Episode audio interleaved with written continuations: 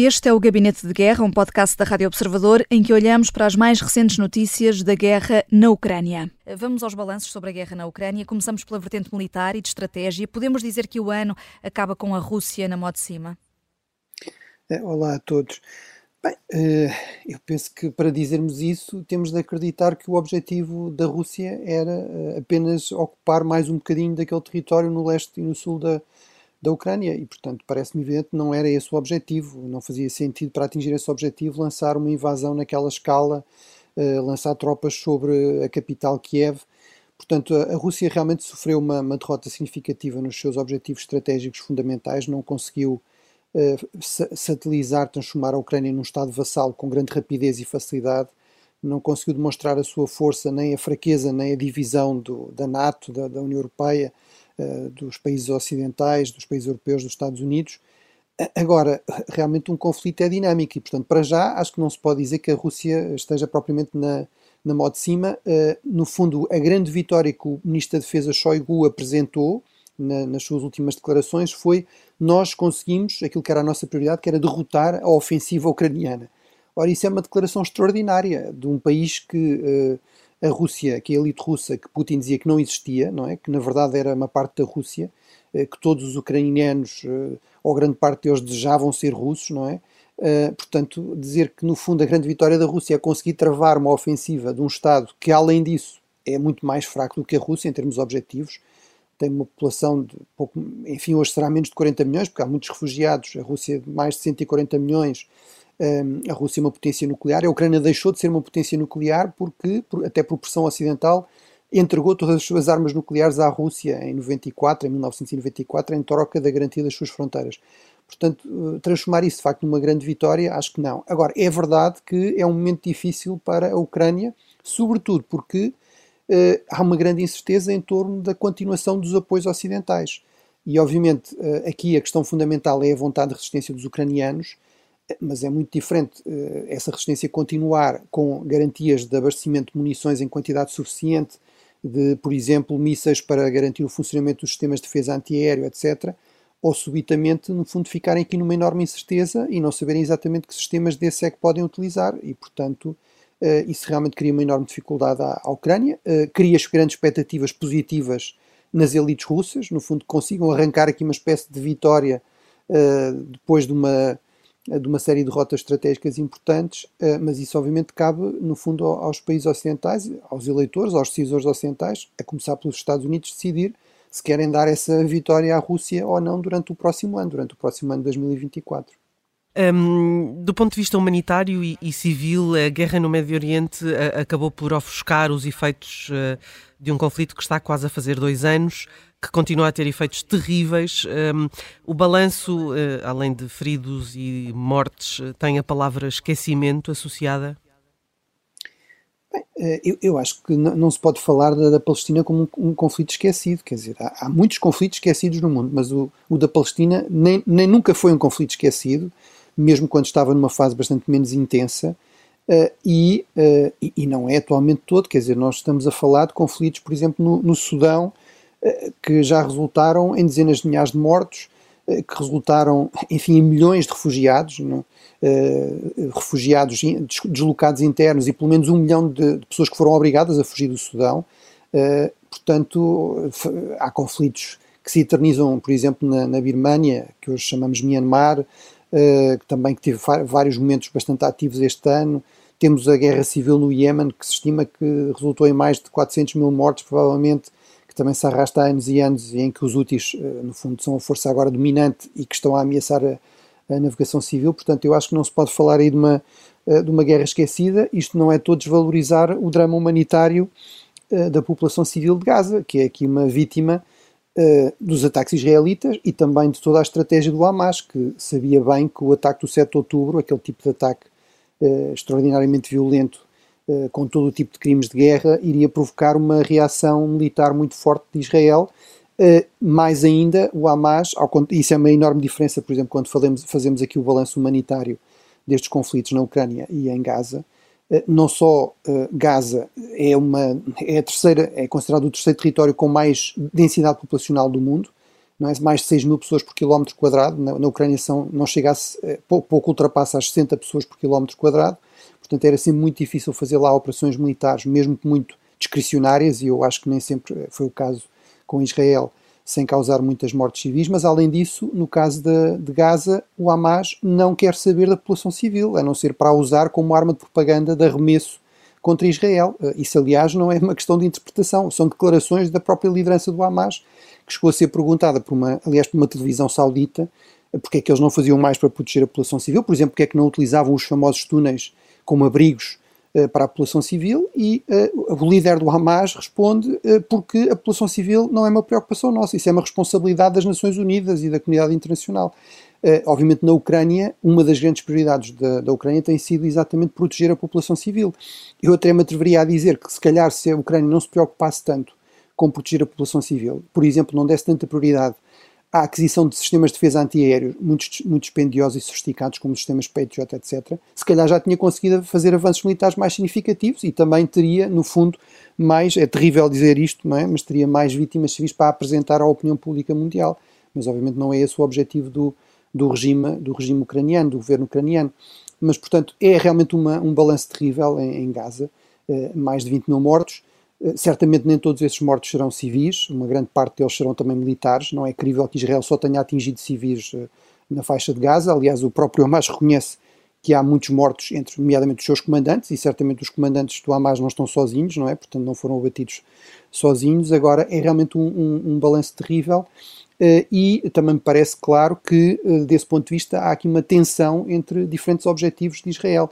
Se Israel quer pacificar a faixa de Gaza, quer, como uh, disse o próprio Primeiro-Ministro Netanyahu, desradicalizar a população palestiniana, uh, isso está evidentemente em, em choque com uh, uma prioridade tal a desmilitarizar, a, a enfraquecer, a acabar com a, a organização militar do Hamas, que produz uma tal quantidade de mortes civis que acaba por levar muitos palestinianos a radicalizar-se, a pensar que a via da, da, da luta armada é a única via possível e, portanto, isso também não é todo no interesse até do próprio uh, Estado de Israel, independentemente das questões humanitárias e legais de, lei de, de, leis, de, leis da guerra que se, que, se, colocam, não é? Esta obrigação dos Estados, mesmo quando têm o direito a defender-se, uh, fazerem isso procurando o mais possível minimizar uh, os, mortos, os mortos civis. Nessa luta diplomática, realmente eu diria que Israel tem, tem, dificuldades crescentes e tem dificuldades crescentes também porque, para já, pelo menos, tem optado por dar, por dar prioridade à dimensão militar e não esta dimensão mais, mais política, mais diplomática. Uhum. Mas voltando aqui uh, à Ucrânia uh, e no campo diplomático, uh, o ano, este ano de 2023, vai ficar mais marcado pelo cansaço e pelas dificuldades e até bloqueios em acordos na União Europeia e nos Estados Unidos, na ajuda a Kiev, ou apesar de tudo vai sobressair o apoio que continuou durante este ano de 2023 a ser enviado para a Ucrânia? É, eu penso que, objetivamente, durante o ano 2023, esse, esse, apoio continuou, aliás, ainda continua. Ainda agora os Estados Unidos anunciaram mais um pacote de 250 milhões, mas, mas a verdade é que, na questão da, da guerra, não conta só, no fundo, os, os, dados objetivos, também conta a percepção e a expectativa, não é? Portanto, já nos últimos meses, a situação, embora objetivamente não esteja pior, embora objetivamente não falte equipamento, não faltem munições à Ucrânia, a verdade é que os ucranianos, de forma compreensível, já estão a gerir de forma muito mais contida, muito mais restritiva, por exemplo, essa a utilização de munições, com a ideia de que se calhar precisam de as racionar, de as ir poupando, para o caso no próximo ano deixarem de ter uh, o abastecimento regular a que, têm, a que têm estado habituados. Portanto, uh, desse ponto de vista, eu penso que a Ucrânia tem feito o que é possível para procurar manter esse apoio. Zelensky tem-se multiplicado em viagens eh, para manter também ativa a questão da Ucrânia até na agenda mediática. Houve aqui a questão do conflito de Gaza, que foi muito eh, positivo do ponto de vista da Rússia, no sentido também de desviar atenções, de criar confusão, de facilitar a, a desinformação russa, a propaganda russa, eh, mas, mas Zelensky tem procurado contrariar isso na medida do possível. Agora, a verdade é que em qualquer conflito armado prolongado, já vamos a caminho dos dois anos, uh, isso obviamente cria uh, tensões, cria divisões, cria algum cansaço da parte dos beligerantes, mas também da parte dos aliados, daqueles que apoiam os beligerantes. e, portanto, é normal que isto aconteça, é normal que haja aqui alguma pressão para, para repensar as coisas, para ver se é mesmo para manter este nível de apoio. e, portanto, aí a Ucrânia pode fazer alguma coisa, mas há limites ao que pode fazer. Até porque, do meu ponto de vista, sobretudo no caso dos Estados Unidos, mas mesmo da União Europeia, muitos dos problemas surgem, sobretudo, como uma espécie de consequência de tensões, de polarizações que são estranhas à Ucrânia. Quer dizer, no caso dos Estados Unidos, a questão de, da aproximação das eleições de novembro de 2024 e o, o, o problema da, da, crise migratória na, na, fronteira sul, que os republicanos uh, usam contra os democratas e que depois utilizam para, no fundo, fazer pressão. Se, se, vamos dar mais ajuda à Ucrânia, também queremos mais dinheiro para defender a fronteira. Uh, e isso é controverso entre muitos democratas, portanto, cria-se aqui um problema uh, de conseguir consenso. no caso da União Europeia, o grande obstáculo tem sido a Hungria, e sabemos que basicamente Orban utiliza todo o tipo de pretextos de situações destas em que é preciso uma votação unânime para tentar extrair concessões, recuperar alguns dos apoios que a Hungria não tem recebido por via de uma série de violações das regras de funcionamento da própria União Europeia e, portanto, aí a Ucrânia é, no fundo, uma, uma vítima indireta deste, desta polarização, destes conflitos no seio da União Europeia e no seio do, dos Estados Unidos. Portanto, eu acho que não, não se pode dizer que seja propriamente um falhanço da, da diplomacia ucraniana, Agora, é verdade que uh, é um contexto político um pouco adverso para a Ucrânia, uh, porque realmente nos países ocidentais há verdadeiras democracias, há verdadeiras eleições, uh, há verdadeiras mudanças de governo e de políticas, não é? de políticas internas e externas, e, portanto, isso cria objetivamente dificuldades, às vezes, à coerência, à continuação da política externa, de, de certas prioridades estratégicas. É um problema que regimes autoritários, como cada vez mais é o caso do regime Putin,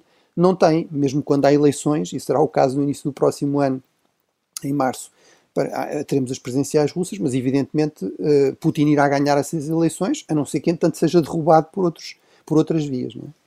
Uh, há pouco falavas da, da, duração do conflito. Seria um golpe de sorte a guerra terminar uh, em 2024? Soubemos ontem que Vladimir Putin terá falado ao presidente chinês Xi Jinping uh, num, numa duração de, de cinco anos de guerra. Sim, enfim, a mim parece-me evidente que a Rússia não está interessada em, em fazer uma, uma, paz de compromisso, não é? Portanto, não está interessada certamente em retirar dos territórios que ocupou. Uh, aquilo que a Rússia está interessada é eventualmente numa rendição da Ucrânia, não é? Portanto, tem, uh, que a Ucrânia, no mínimo, reconheça a, a, perda dos territórios que a Rússia ocupou e até, no fundo, se consiga transformar no tal satélite tipo modelo da Bielorrússia, que é o grande objetivo do, do Kremlin. Se for assim, obviamente a Rússia está disposta a assinar um acordo de paz. Uh, a dificuldade é que realmente a Ucrânia não quer fazer esse tipo de cedências e, do meu ponto de vista, seria um erro estratégico tremendo os países ocidentais, nomeadamente os Estados Unidos e os principais países europeus, aceitarem uma paz nesses termos. Uh, aqui outra questão é a questão do cessar-fogo, não é? Pode ser que haja um certo esgotamento das partes e aí, obviamente, uh, tem de ser essencialmente a Ucrânia a decidir quando é que quer parar de combater, vamos dizer assim, eh, pelo menos numa fase mais intensa. Agora, ceder formalmente os territórios que foram ocupados pela Rússia, enfim, em última análise, é algo que a Ucrânia pode querer fazer, até em troca de outras concessões, por exemplo, poder ser parte da União Europeia ou da NATO, mas não há nenhum sinal de que a Rússia esteja disposta a ceder uh, nesses, nessas questões. Seria, aliás, uma completa reviravolta em relação àquilo que tem sido toda a justificação da guerra por parte da Rússia, é precisamente dizer que a grande ameaça é a expansão da, da NATO.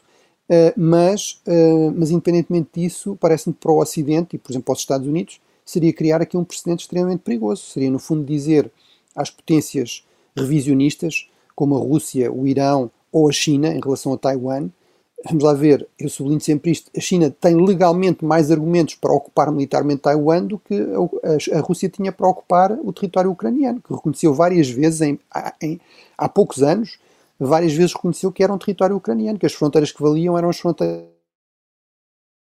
Portanto, eh, no fundo, eh, eh, fazer essa cedência seria recompensar a agressão russa e seria criar aqui um precedente muito perigoso no sentido de dizer a estas potências revisionistas que a agressão compensa, que guerras expansionistas compensam. E, portanto, isso do meu ponto de vista não iria levar à paz, iria levar à multiplicação de conflitos armados bastante perigosos e inclusive a um risco de escalada para uma guerra mais, mais alargada e potencialmente ainda mais, ainda mais perigosa. O Gabinete de Guerra é um podcast da Rádio Observador, vai para o ar de segunda a sexta, depois do noticiário das nove e meia da manhã, tem nova edição depois eh, da síntese das quatro e meia da tarde e está sempre disponível em podcast. Eu sou a Vanessa Cruz.